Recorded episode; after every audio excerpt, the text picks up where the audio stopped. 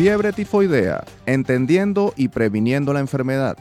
A propósito del reporte de casos sospechosos de esta infección en Caracas y otras ciudades del país, conversaremos con el presidente de la Sociedad Venezolana de Infectología, Manuel Figuera, sobre las causas, vías de transmisión y alternativas para prevenirla y tratarla. Integración más allá de las discapacidades. Conversaremos con el comunicador social y especialista en desarrollo organizacional de la UCAB, Eduardo Frontado, sobre una iniciativa que comenzó a desarrollar para sensibilizar a partir de su propia experiencia sobre la importancia de la inclusión académica y laboral de las personas con alguna condición especial. Luis Eduardo nació con parálisis cerebral y hoy nos contará su historia. Violencia contra la mujer, mucho por hacer para mitigarla. El 25 de noviembre se conmemora en todo el mundo el Día Internacional de la Eliminación de la Violencia contra la Mujer.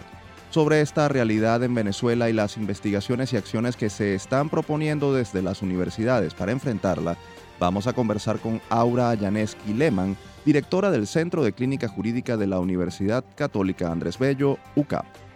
Reconstrucción de zonas populares. ¿Qué camino seguir?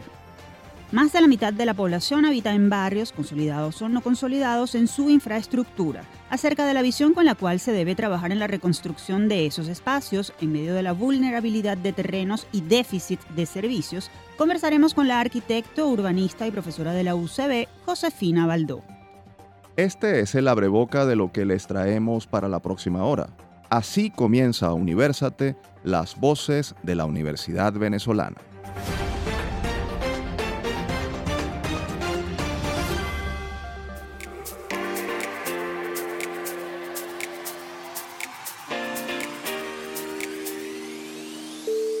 Les saludamos Tamara Sluznis y Efraín Castillo. Y les damos la bienvenida a Universate, espacio producido por la Dirección General de Comunicación, Mercadeo y Promoción de la Universidad Católica Andrés Bello y Unión Radio Cultural. Este programa es posible gracias al equipo conformado por Isabela Iturriza, Inmaculada Sebastiano, Carlos Javier Virgües, Juan Juárez, Fernando Camacho y Giancarlos Caraballo. La producción está a cargo de Ana Paola Delgado.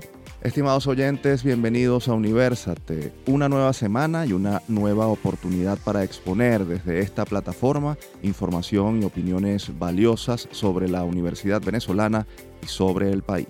En la próxima hora tendremos entrevistados muy calificados de distintas instituciones de educación superior del país. El primero de ellos nos ofrecerá orientación sobre un problema de salud pública al que hay que prestar mucha atención, la fiebre tifoidea. Vamos a escuchar. Lupa Universate.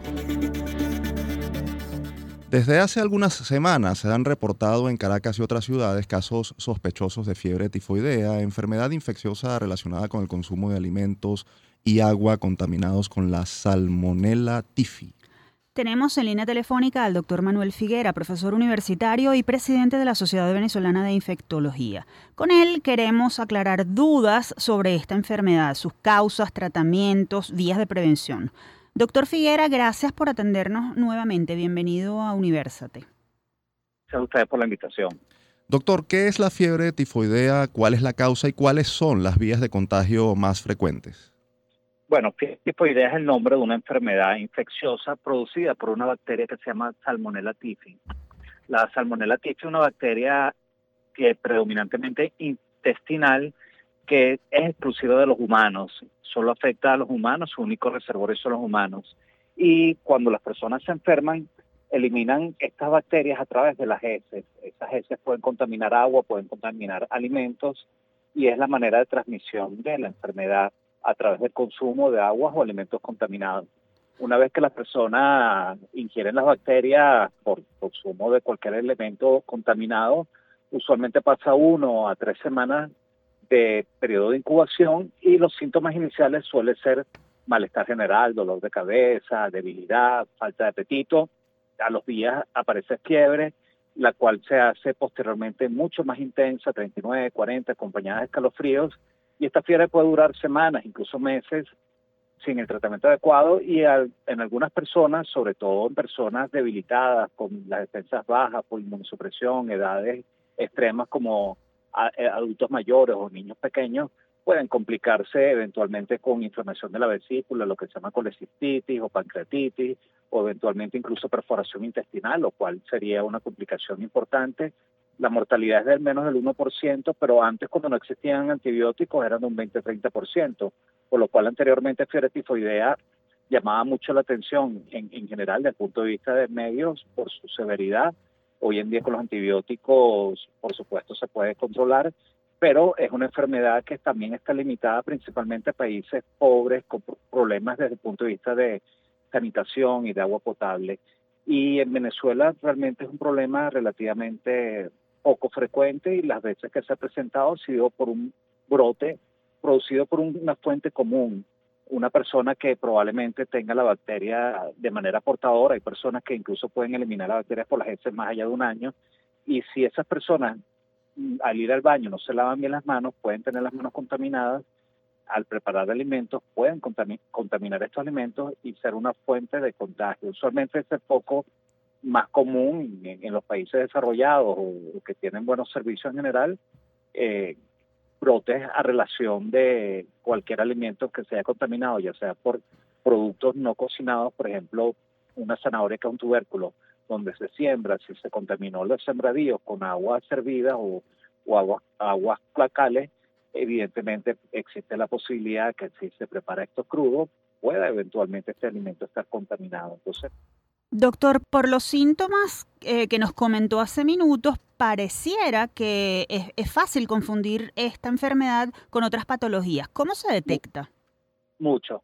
Eh, de hecho, parte del problema a veces con fiebre tifoidea es que hay personas que lo tienen y, y los profesionales de salud que lo evalúan no lo sospechan. En los casos que han ocurrido presuntamente ahorita en Caracas, eh, las personas se vieron en centros privados por especialistas en enfermedades infecciosas, infectólogos, quienes sospecharon el problema e hicieron lo que corresponde, que son cultivos o cultivos de sangre, cultivos de heces, los cultivos de sangre se llaman también hemocultivos y los de heces se llaman coprocultivos.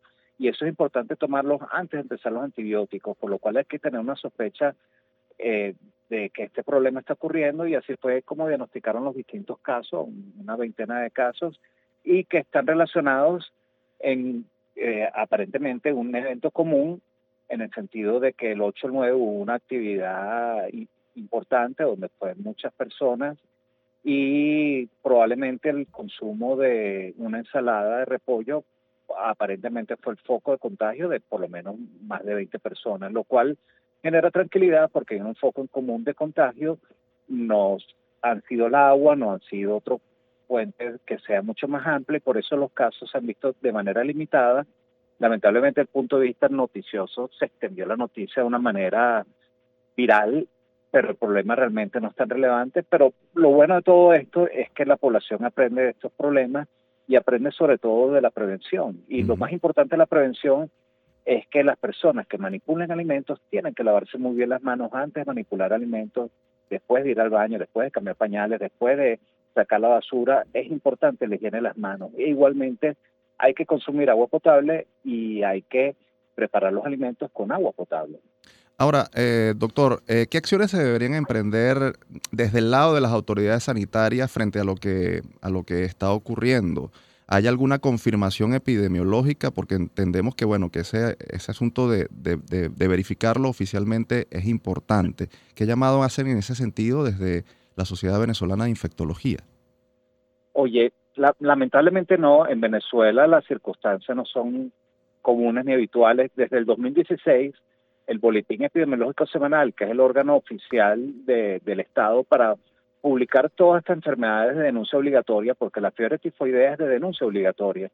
Y todas esas enfermedades que son de denuncia obligatoria, semanalmente todos teníamos acceso al Boletín Epidemiológico Semanal, donde los que trabajamos en salud podíamos ver cómo están evolucionando las diarreas o los problemas infecciosos de distintas índoles, por ejemplo, dengue, malaria, tuberculosis, y es un órgano bien importante, pero desde el 2016 el Estado no lo publica. Igualmente, a veces las publicaciones que tenemos, tuberculosis y otras enfermedades, es a través de la Organización Panamericana de Salud. Pero localmente en Venezuela tampoco tenemos en la anuario de mortalidad. Eh, cuando tuvimos un repunte de casos de hepatitis A, no hubo ningún tipo de pronunciamiento. Con COVID, muchas veces los pronunciamientos no eran por eh, personas que relacionadas en salud, y muchas veces con un problema tan importante nunca se hizo una rueda de prensa donde los periodistas abiertamente pudieran preguntar los elementos relevantes. Entonces, quizás como reflexión uno puede decir que los problemas infecciosos, los problemas muchas veces de salud que ocurren en los países no son culpas de los gobiernos, de los estados. En general, que ocurra fiebre tifoidea no es culpa del Estado, pero sí es responsabilidad del Estado cómo actuar ante un problema de salud, cómo abordarlo, cómo estudiarlo, cómo reportarlo a la población, cómo instruir a la población, educar al respecto, y eso sí es responsabilidad del Estado. Y si el Estado no lo hace, está fallando su responsabilidad en el aspecto salud, que no solo atender los pacientes, sino también la prevención, la educación. Y eso es sumamente importante. Estamos esperando que haya un reporte oficial, pero ya la información está. Y si no se ha hecho el reporte, bueno, probablemente no se haga como en otras brotes epidémicos, otros problemas que, lamentablemente el manejo informativo fue totalmente discrecional e incluso hasta furtivo. Y eso no es adecuado. Los problemas realmente hay que orientar a la población, hay que indicar el justo valor de lo que está ocurriendo, porque si no se da información, puede ocurrir lo contrario, a lo mejor la gente se alarma, que es lo que ha sucedido ahorita con fiebre tifoidea. Fiebre tifoidea no, no, está representando, no está representando un problema que genera alarma. Es un problema muy puntual, muy limitado en personas que fueron a un evento y no se ha reportado una mayor extensión de esto. Pero ha habido lluvias, ha habido desastres naturales y en ese sentido sí que orientar a las personas que el agua puede estar más oscura, que hay que buscar filtrarla, que hay que buscar potabilizarla en la casa y potabilizarla como hirviendo. Después de estar filtrada y que el agua esté lo más limpio posible y transparente, hay que buscar hervirla por lo menos que un minuto esté en ebullición, que bote burbujitas por un minuto, o agregándole cloro en gotas eh, según la cantidad de líquido, cosa que en, la, en la Sociedad Venezolana de Infectología, por ejemplo, en nuestras redes de infectología, hemos publicado al respecto, cómo clorar el agua de consumo en la casa. Doctor, ¿y qué llamado hace a la población para que mantenga la calma? Porque ciertamente estos anuncios generaron eh, alarma. Brevemente, ¿hay riesgos importantes en este momento para la población? No, no, porque es un problema que ha sido puntual desde hace décadas, fiebre tifoidea. Eh, era un problema raro y que las veces que se ha presentado han sido por brotes. Uno de los brotes importantes pasados fue en un centro penitenciario, otra vez fue por unas fresas eh, con crema que estaban contaminadas. Y la, fiebre tifoidea, al igual que la salmonelosis, porque la salmonela tifi produce una enfermedad que se llama fiebre tifoidea, pero hay otras salmonelas que no son tifoideas y, y producen gastroenteritis o infecciones diarreicas, mientras que la fiebre tifoidea no hay diarrea. Entonces, las salmonelas es como una familia grande de bacterias, unas son tifoideas que producen la fiebre tifoidea y otras no tifoideas que producen la salmonelosis. Sé que puede ser confuso, pero son dos, dos enfermedades distintas por una misma familia de, bacterias.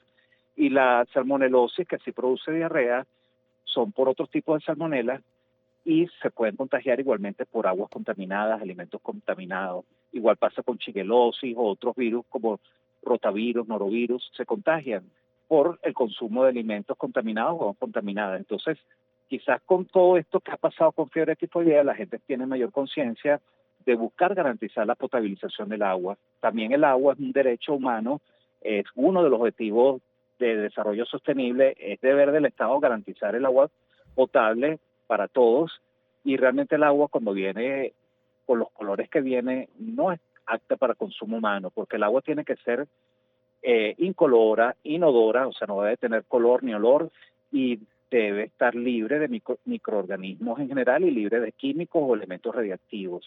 Entonces, el agua si viene marrón, por supuesto que no es apta para consumo humano y si no hay transparencia en revelar si realmente está adecuadamente clorada el agua, no hay manera de garantizar que el agua que nos viene a la casa sea adecuada para el consumo humano. Por eso es que estamos buscando orientar a la población, educar a la población, y si el agua viene marrón, es mejor filtrarla, incluso con dos o tres filtros de estos habituales, y igualmente clorarla o hervirla para garantizar su potabilización.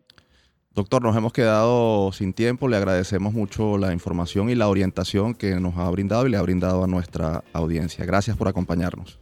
Gracias a ustedes por la invitación. Escuchaban al doctor Manuel Figuera, médico internista, infectólogo y presidente de la Sociedad Venezolana de Infectología. Si desean obtener información confiable sobre temas de salud relacionados con enfermedades infecciosas, pueden seguir la cuenta arroba svinfectología en Twitter. Desde SOS Telemedicina de la Facultad de Medicina de la Universidad Central de Venezuela, les presentamos Un Minuto de Salud el doctor Andrés Lemo, médico ginecobstetra, nos habla sobre cuál es la duración normal y qué cantidad de sangre se pierde durante la menstruación. La duración normal de una menstruación está planificada entre 1 y 7 días. En relación a la cantidad es variable en cada mujer y desde el punto de vista de cuantificación entre 30 a 150 cc. Lo importante no es cuánto sangra la mujer durante la regla, sino qué cambios tiene a lo largo de la vida en sus patrones de sangrado normal. Si el patrón de sangrado cambia, eso justifica estudiar a la paciente. Esto fue Un Minuto de Salud. Visítanos en sostelemedicina.ucb.be.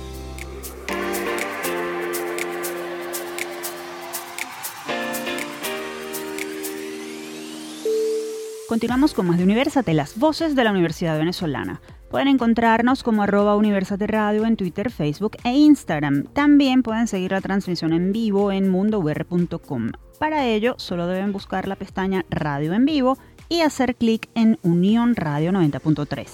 Ahora vamos a conversar sobre una iniciativa comunicacional con la que un joven profesional de la UCAP busca sensibilizar a la comunidad sobre la inclusión de las personas con discapacidad esto desde su propia experiencia. Les invitamos a seguir escuchando. Hablan los egresados. Eduardo Frentado Sánchez nació con parálisis cerebral y tiene dificultades motoras. Aún así, se graduó de comunicador social y obtuvo una especialización en desarrollo organizacional en la UCAB. Además, se formó como facilitador de la metodología Lego Serious Play de comunicación de grupos y es conferencista certificado con experiencia como consultor en motivación personal. Recientemente, Eduardo comenzó a publicar en su cuenta de LinkedIn unos micros en los que ofrece información y recomendaciones sobre la inclusión laboral, reclutamiento, sensibilización de empresas y otros temas relacionados con la inclusión social de personas con alguna condición especial. En la línea telefónica tenemos a este joven para que nos cuente sobre esta interesante iniciativa. Eduardo, bienvenido a Universate. Gracias por estar con nosotros y compartir tu historia. Gracias a ustedes, Efraín y Tamara. Un placer para mí estar con ustedes. Eduardo, ¿qué te motivó a desarrollar estos micros Hablemos de Inclusión? Leíamos en un material que nos hiciste llegar que están preparados desde tu experiencia personal. ¿Por qué?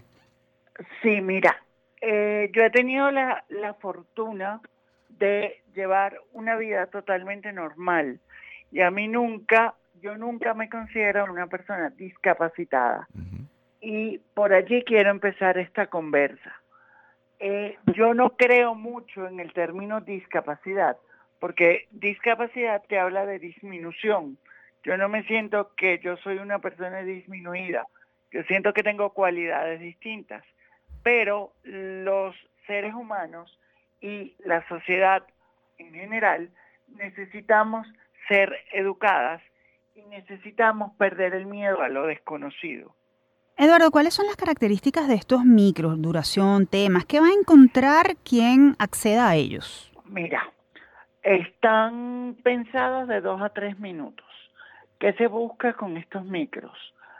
Sensibilizar, educar, y que, la, y que las personas que puedan o tengan la oportunidad de interactuar con una persona con cualidades distintas, no nos digan, ahí viene el mocho, ahí viene el inválido, ahí viene el discapacitado, porque el lenguaje es muy importante.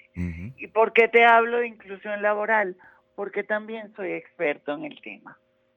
Ahora, Eduardo, eh, los micros están colgados inicialmente en tu cuenta de LinkedIn que se llama Eduardo Frontado Sánchez. ¿Por qué decidiste publicarlos precisamente en esta red especializada en contactos y temas laborales? Mira, porque las empresas necesitan eh, mucho, mucha consciencialización a nivel del capital humano. El capital humano es el mayor capital, valga la redundancia, que tiene una empresa, así como las universidades, así como los colegios, porque al igual que las empresas, significan el futuro de un país y el futuro del mundo. Entonces, por ende, los decidí publicar en mi cuenta de LinkedIn en principio, pero es un proyecto que está pensado para que se comercialice como un podcast radial. Eduardo, entonces tú crees que hace falta más compromiso del sector empresarial respecto a la integración de las personas con cualidades distintas. ¿Cómo sensibilizarlos? Mira, eh, lo primero que hay que saber es que lo humano es lo que nos identifica, pero lo distinto es lo que nos une. Normalmente en una empresa, eh, lo único que, de lo único que se dan cuenta o a lo único que apelan al momento de una entrevista es a la apariencia personal de la persona y lo juzgan mucho por la apariencia personal de una persona o porque la persona tenga un bastón o porque la persona camine distinto o porque use lentes. Y la verdad es que la, en la diversidad en un equipo de trabajo es lo que nos hace realmente ricos. Ahora, Eduardo, desde 2006 en Venezuela existe una ley para las personas con discapacidad, así, así es, eh, ese es su nombre, la cual pretende proteger eh, eh, los derechos de, las personas con condiciones especiales o cualidades distintas, como tú nos has llamado. Desde tu experiencia y conocimientos, ¿crees que esta normativa se cumple? ¿Se están respetando los derechos de las personas con discapacidad? Mira, es que hay una cosa muy importante. La normativa, eh, si bien establece que en la nómina tú tengas que tener una ah, cierta cantidad de personas con cualidades distintas, estas empresas mm, eh, normalmente nos, nos o los contratan para cumplir con la normativa, pero no porque la persona tenga cual, eh, eh, sea capaz de ser entrenada o pueda desarrollar algún papel. Claro. En ese sentido, ¿qué llamado entonces se le hace a los departamentos de recursos humanos? El, el, llamado al departamento de recursos humanos más importante es a cambiar el lente con el cual vemos eh, o visualizamos al momento de buscar a un personal. ¿Qué, quiero decir yo con esto? Que no te fijes nada más en si la persona tiene una silla, si la persona tiene lentes o si la persona tiene alguna condición especial. Fíjate en sus potencialidades. Dale la vuelta, sé empático, identifícate realmente con aquella persona que te pueda este, generar un valor agregado. Eduardo, si tuvieras que hacer un balance entre lo que se ha hecho y lo que falta por hacer para integrar a las personas con cualidades distintas, como tú las definiste, ¿qué nos dirías? Mira, lo que se ha hecho, eh, como te digo, puede, puede ser eh, importante, pero todavía estamos en pañales. Todavía es un tema de educación porque inclusión, las empresas o las personas de reclutamiento lo definen como pongo una barra aquí, pongo una barra allá, este, meto a esta persona o cambio este tal regulación. Y no, la educación es algo, eh, la inclusión es un proceso educativo y profundo que debe venir desde el corazón de cada ser humano, entendiendo que lo, lo humano es lo que nos identifica y lo distinto es lo que nos une. Eduardo, eh, la iniciativa que estás mm, emprendiendo es bastante eh, importante para la sociedad venezolana y para la sociedad en general. Precisamente sobre esos micros, ¿dónde pueden contactarte quienes deseen recibir tu asesoría o chequear el material que desarrollaste sobre este tema de motivación e inclusión? ¿Algún correo, red social? te voy a dar mi página web, te voy a dar mis redes sociales por si me quieren seguir. Mi página web es www.eduardofrontado.com. Mi, mis redes sociales son el Instagram, arroba efrontado86, LinkedIn, Eduardo Afrontado Sánchez. Eduardo, ha sido un placer conocerte y compartir contigo estos minutos. Te deseamos mucho éxito en tu camino. Muchas gracias. Y te felicitamos por el trabajo que estás realizando. Gracias. Un placer para mí estar con ustedes en el día de hoy. Muchas gracias. Conversábamos con Eduardo Frontado, comunicador especializado en inclusión y motivación social. Si quieren escuchar sus micros, hablemos de inclusión o conocer más de su trabajo, pueden revisar su cuenta arroba efrontado86 en Instagram o la cuenta de LinkedIn Eduardo Frontado Sánchez. Con este aleccionador e inspirador testimonio nos vamos a la pausa. No lo olviden, somos Universate, las voces de la Universidad Venezolana.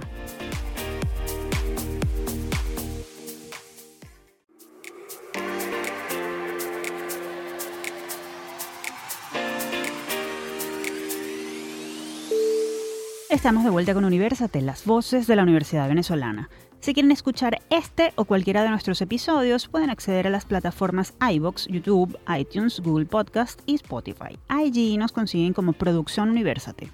A continuación vamos a aproximarnos a una realidad que golpea fuerte en el mundo y de la que no escapa a nuestro país, la violencia contra la mujer. Foro Universate. Cada 25 de noviembre la ONU conmemora el Día Internacional de la Eliminación de la Violencia contra la Mujer. Esto con el fin de hacer frente a una realidad que sigue siendo de gran magnitud.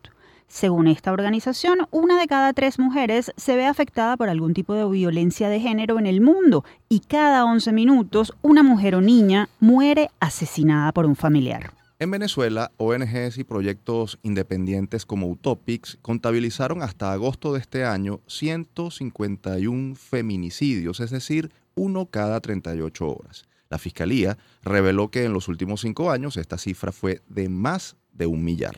Sobre los factores que inciden en estas cifras y lo que se está haciendo desde las universidades para llamar la atención y enfrentar esta situación, vamos a conversar de inmediato con la profesora Aura Janeski Lehmann. Ella es doctora en Derecho, profesora asociada de la UCAB y directora del Centro de Clínica Jurídica de esta casa de estudios. Profesora Lehmann, bienvenida a Universate. Gracias por la invitación.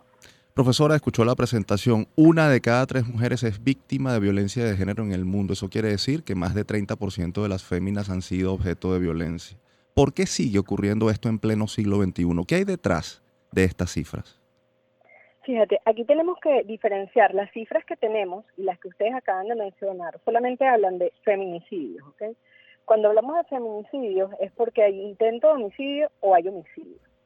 Y esas cifras prácticamente las de todas las ONG y las que da el mismo Ministerio Público son feminicidios, consumados o frustrados, que además este, son los que normalmente llegan a los organismos públicos. Pero cuando hablamos de violencia contra la mujer, tenemos una ley reciente que tipifica 25 tipos de violencia. Sobre esos 25 tipos no vamos a tener ninguna estadística porque la mayoría o no son denunciadas o si son denunciadas no se hace seguimiento. Entonces, por eso es importante eh, resaltar el tema de las cifras, ¿no? Nosotros desde el Centro de Clínica Jurídica normalmente este, atendemos muchos casos de divorcio y sobre todo en pandemia y nos llamó la atención que una vez que uno averigua el tema por el cual las personas se quieren divorciar es porque ha habido algún tipo de violencia. Y en este caso no solamente violencia contra la mujer, sino violencia intrafamiliar, es decir, el núcleo familiar, la esposa, los hijos, los ancianos o cualquier persona con discapacidad que forme el núcleo familiar, ¿no? Entonces, no tenemos estadísticas sobre este tipo de, de violencia porque la violencia puede ser física, puede ser psicológica, puede ser patrimonial, puede ser institucional. Profesora, usted nos habla de varios tipos de violencia contra la mujer y aunque no hay cifras oficiales, desde clínica jurídica ustedes podrían tener la percepción de que estos casos estén aumentando o disminuyendo. ¿Cuál es la situación? Están aumentando, aumentaron mucho, mucho, sobre todo la gente que se atreve a venir y a decirte que efectivamente lo que está pasando, ¿no? Cuando tú este, observas este tipo de, de violaciones, a los derechos, en este caso de las mujeres, te das cuenta que normalmente eh, el victimario eh, forma parte de su núcleo cercano. Es su, puede ser su pareja, puede ser un hijastro, pueden ser los papás, los abuelos, o sea, eh, hay una, una línea allí, pero normalmente es un núcleo cercano. Y efectivamente eso está, este, no disminuye, eso más bien ha avanzado. Y lo importante, como te digo, es que hay personas que creen que el único tipo de violencia que, te eh, que se puede ejercer es la violencia física, pero no es así. Te estoy hablando entonces de que hay otros tipos de violencia, por ejemplo la psicológica particularmente, induce a la gente al suicidio. Y hemos tenido casos en clínicas jurídicas de ese tipo, que como la gente no se atreve a ir a los organismos o si van a los organismos no son atendidos, entonces, bueno, las personas tienden a atentar contra, contra su vida. Ahora, profesora, la propia Organización de Naciones Unidas y otras eh, organizaciones han apuntado que la pandemia agudizó los problemas de violencia contra la mujer. ¿Por qué ocurrió esto? Bueno, eh, nosotros llegamos a la conclusión, porque sí, efectivamente aumentó, como te dije, y no solamente la violencia contra la mujer, sino la violencia intrafamiliar, porque el agresor estaba encerrado con las víctimas en la, en la casa, ¿no? Y eso afectaba la convivencia eh, familiar. Básicamente eso es lo que nosotros notamos eh, en, la pandemia, ¿no? Ese aumento por, por ese, esa, ese, esa forma en que estuvimos conviviendo eh, durante tantos meses, ¿no? Ahora, profesora, hablando del rol de las universidades en este tema, usted dirige, como ya lo hemos dicho, el Centro de Clínica Jurídica de la UCAP. ¿Qué tipo de acompañamiento se brinda desde allí y se puede brindar a las víctimas desde instancias de, extensión social universitaria, no solo para orientarlas sobre los mecanismos de denuncia, sino para empoderarlas frente a una situación que les es adversa? Fíjate, nosotros desde aquí, eh, desde hace mucho tiempo, en noviembre, hacemos unas jornadas de violencia contra la mujer, ¿no? Sin embargo, eh, a raíz de la pandemia, eh, no pudimos hacerlas presenciales, sino que comenzamos a hacerlas a través de la, manera virtual, ¿no? Entonces hacemos, hicimos este webinar, hicimos este, descubrimos el mecanismo de los forochats, nunca los habíamos utilizado, pero eso nos sirvió, por ejemplo, para dar este, esa información a las mujeres, en este caso, y teníamos conectados más de 200 personas al mismo tiempo, ¿no? Y lo hacíamos en, en horarios de donde las personas se pudieran conectar, es decir, en horas de la tarde, cuando ellas terminaran de hacer todas sus tareas y todas sus labores, hacíamos estos chat y lo seguimos haciendo. Y eso va dirigido específicamente a la, a la parte de la prevención y a la parte de la educación, a la parte de que las personas conozcan sus derechos, conozcan sus deberes, conozcan cuándo, cómo y dónde pueden ejercerlo. Ahora bien, eh, eh, profesora, mm, usted comentaba hace unos minutos eh, sobre la existencia de la ley que mm, busca prevenir y castigar los, casos de violencia contra la mujer. sin embargo, parece que hay mucho por hacer en esa materia. La impunidad está reinando en estos casos, está afectando la incidencia. Sí, o sea, fíjate, la ley se llama, es una ley orgánica sobre el derecho de las mujeres a una vida libre de violencia. Como te digo, esa ley, si tú lees, es una ley maravillosa, es una ley muy completa, esa ley es del 16 de diciembre del 2021. Extendieron las formas de violencia de 21 a, ahora tenemos 25, eh, se tipifican una serie de, delitos allí y este pero son muy pocos los que son atendidos. Primero porque hay gente que no quiere denunciar le da miedo. Segundo porque a veces denuncias y este la lo que hace el organismo es decirte bueno vamos a tener retenida a esta persona 48 horas o 24 horas pero después lo sueltan y vuelve otra vez no y quizás vuelve repotenciado entonces, muchas veces las mujeres no quieren este, denunciar. Sin embargo, eh, por nuestra experiencia, hay una, unidad que se llama Servicio de Abordaje Integral a las Víctimas de Delito de Violencia de Género. Es, una, es relativamente nueva, eso depende del Ministerio Público. Y allí eh, particularmente es donde hemos visto que las personas son mejor atendidas y le hacen mejor seguimiento a los casos. Profesora, nos hemos quedado sin tiempo, pero quisiéramos hacerle una última pregunta. La ONU ha llamado a ejercer el activismo como medida para luchar contra la violencia hacia la mujer. ¿Por cuáles políticas públicas de corto plazo deberían presionar estos activistas para detener el problema o al menos mitigarlo? Bueno, normalmente, fíjate, eh, nosotros con Clínica Jurídica formamos parte de varias redes de este tipo donde se hace eh, eh, este tipo de actividades pero lo que hacemos es eso, nosotros vamos, educamos a las personas, informamos a las personas y ellos presionan, ¿ok? Eh, por, parte nuestra, en el Centro de Clínica Jurídica, eh, nosotros le damos acompañamiento a las víctimas. En muchas de las oportunidades nos, trasladamos con las víctimas a estos organismos que te estoy diciendo, a fin de que este, se tomen cartas en el asunto y si efectivamente se le dé un seguimiento a cada uno de los casos. El resto de las cosas es más bien, dentro de todo lo que hay, es la violencia institucional. Es decir, que tú vas y ellos no eh, responden a tus solicitudes. Entonces, ¿a dónde debe ir dirigido ese activismo? Hacia que el gobierno, eh, el Estado, cumpla con lo establecido en la ley y de verdad se protejan a las personas de víctimas de estos delitos.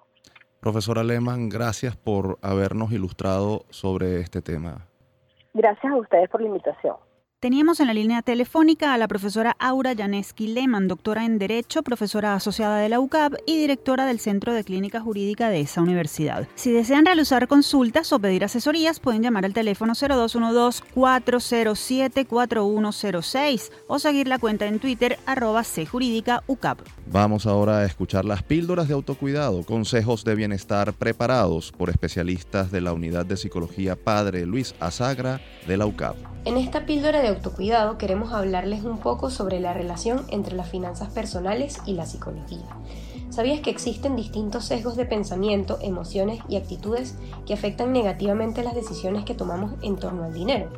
Es por ello que queremos compartirles algunas herramientas para mejorar nuestros hábitos de ahorro. Compras compulsivas. Es un término bastante común que probablemente has escuchado cientos de veces, pero ¿a qué se refiere? Se refiere a esas compras crónicas o repetitivas de cosas que por lo general no son una necesidad y no son planificadas con anticipación. Se asocian con frecuencia con la satisfacción obtenida por el simple hecho de comprar más que por adquirir el objeto que estás comprando en sí, al igual que suelen asociarse a un mecanismo para lidiar con acontecimientos y emociones negativas. Se puede convertir en un patrón muy difícil de parar y puede terminar en consecuencias económicas y emocionales negativas. Por ello, te damos algunos consejos para evitarlas. 1. Lleva una lista de cosas que necesitas. De esta manera es menos probable que seas frente al impulso de comprar. 2. Trata de espaciar en el tiempo estas compras, no las hagas tan seguidas. En vez de comprar hoy, espera una semana y vuelve a preguntarte si realmente quieres esa cosa que querías comprar hace una semana. 3. Chequea si estás pasando por un momento difícil o estresante que puede estar generando el impulso de comprar. Trata de cuidar tu salud mental y, de ser necesario, busca ayuda profesional. Mantente atento a nuestras próximas píldoras de autocuidado y si necesitas ayuda o alguna orientación, estamos a tu orden en la unidad de psicología Padre Luisa Sagra de Lucap. Nos puedes contactar a través de upla.clinica.gmail.com. Te esperamos en una próxima píldora.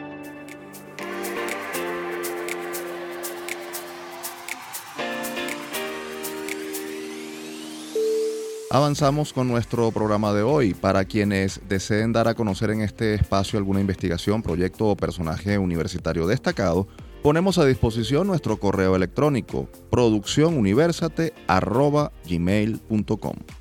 En los próximos minutos y a propósito de los efectos que vienen causando las lluvias en sectores populares, vamos a conversar con una arquitecta urbanista sobre el camino que se debería seguir para reconstruir o consolidar la infraestructura en las zonas vulnerables. Esto y más a continuación. Desde el campus.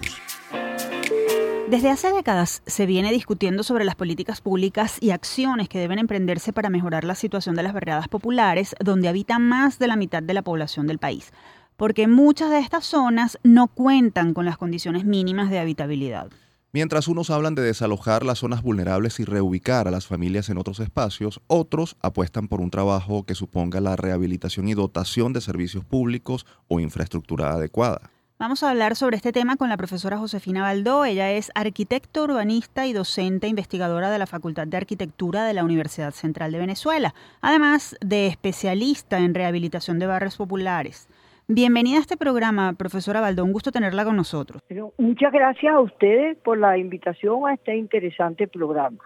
Profesora, más de la mitad de la población venezolana vive en sectores populares consolidados o no consolidados. ¿Cuál es la visión con la que se deben aproximar los urbanistas, los arquitectos, los hacedores de política pública para atender las necesidades de habilitación o rehabilitación de esos espacios?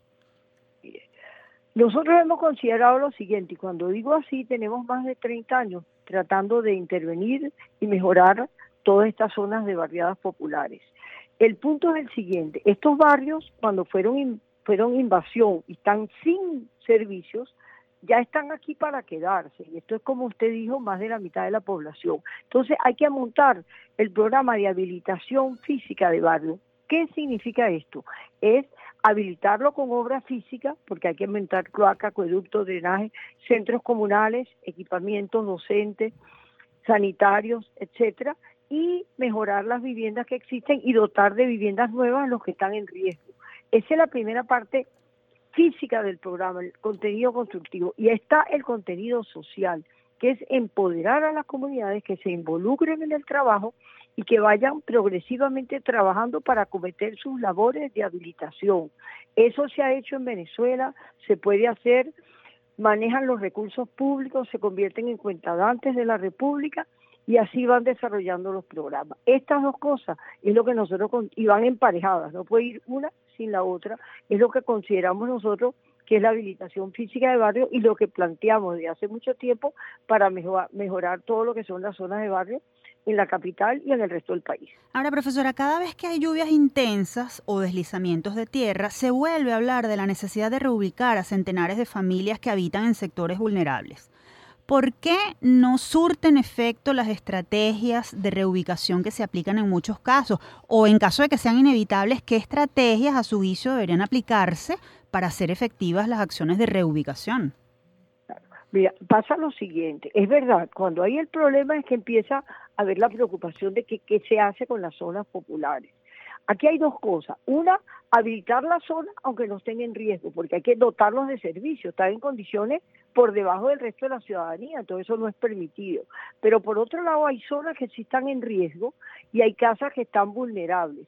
A esos las zonas que están en riesgo hay que reubicarlas, pero no reubicarlas como eran las viejas políticas, si se van para el, Alto Apure o los llanos, no, no, reubicarlas en la misma zona con lo que se denomina viviendas de sustitución.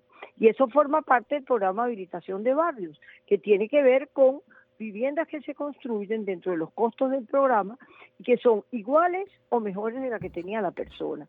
Pero eso no hay que hacerlo cuando viene el desastre, eso hay que irlo haciendo progresivamente para evitar los problemas realmente de, ya de alerta y de, y de drama. Y lo otro es cuando están ubicados estas viviendas en suelos de deslizamiento profundo, para eso son los estudios fotogeológicos que se hacen para ver que son no son terreno apto y hay que reubicar a esa gente, pero el barrio, la mayor parte del barrio se queda donde está y lo que se hace es habilitarlo y dotarlo de servicios de todo tipo de infraestructura y servicios comunales. Esa es la política que hay que hacer en estos casos. En años recientes, profesora, se han emprendido proyectos desde las universidades para aproximarse a la rehabilitación de barrios con una estrategia que combine eh, los conocimientos de la academia con el involucramiento de las comunidades. ¿Por qué esto es importante y qué resultados ofrece frente a otras ah. estrategias? Has dicho algo que es muy cierto. Sí se han experimentado y nacionalmente como política de Estado, así masivamente se experimentó en el año 99-2000 alrededor de 257 casos, que es 1.800.000 personas, no es cualquier tontería.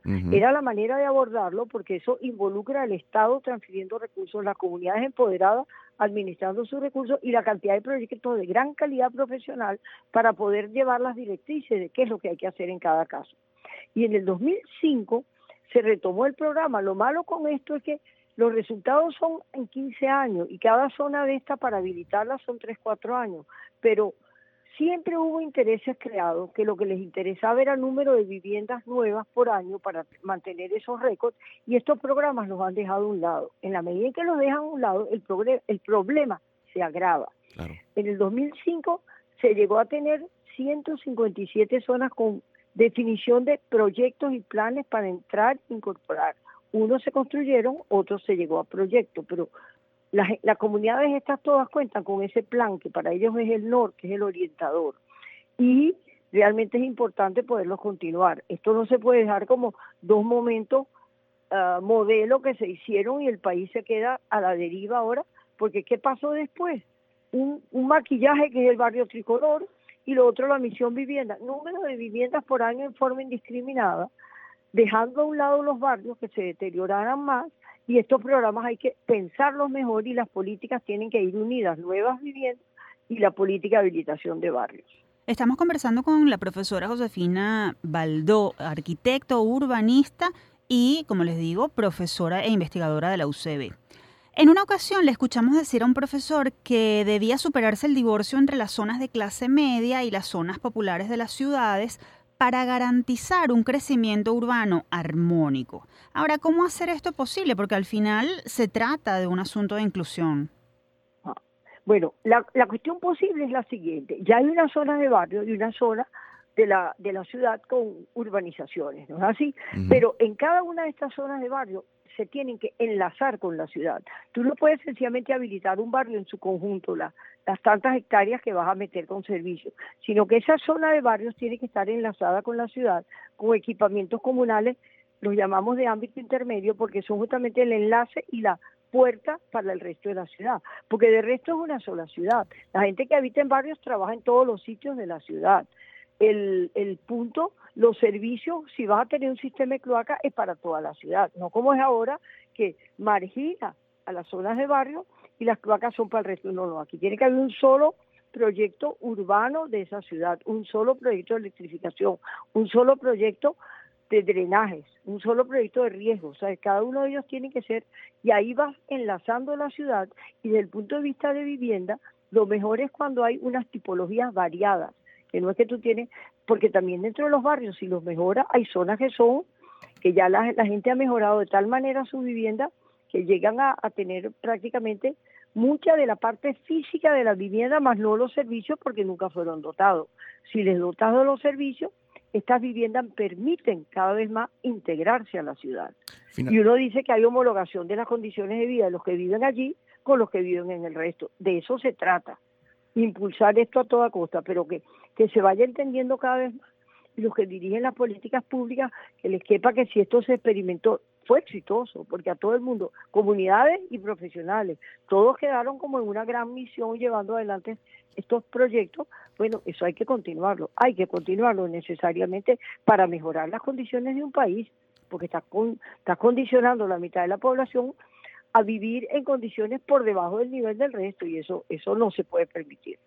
Profesora, agradecemos muchísimo que haya compartido sus conocimientos, su sabiduría y su experiencia sobre, sobre este tema de más de 30 años. Gracias por acompañarnos en nuestro programa. Muchísimas gracias a ustedes por la invitación. Escuchábamos a Josefina Baldó, arquitecto, urbanista, profesora e investigadora de la UCB y especialista en rehabilitación de barrios. Ha llegado la hora de despedirnos. Como siempre, vamos a compartir primero la frase de la semana. Esta universidad va a permitir la formación de profesionales en las distintas ramas del saber humano, que aquí estudien y que aquí se queden. Esos estudiantes de la Universidad de Oriente deben venir de todas las capas sociales, porque en este país debemos hacer cierta la fórmula de que dentro de la democracia, la única aristocracia que existe es la del esfuerzo tesonero, laborioso y creador. Lo dijo el presidente Rómulo Betancourt en febrero de 1960 durante la inauguración de la Universidad de Oriente UDO, cuya fecha de nacimiento oficial es el 21 de noviembre de 1958, cuando fue creada mediante decreto por la Junta de Gobierno presidida por Edgar Sanabria. Desde Universate enviamos nuestro saludo a la comunidad de la UDO, institución que este 2022 celebra 64 años de su fundación. Ahora sí decimos adiós por esta semana. Les recordamos que esta fue una producción de la Dirección General de Comunicación, Mercadeo y Promoción de la Universidad Católica Andrés Bello y Unión Radio Cultural.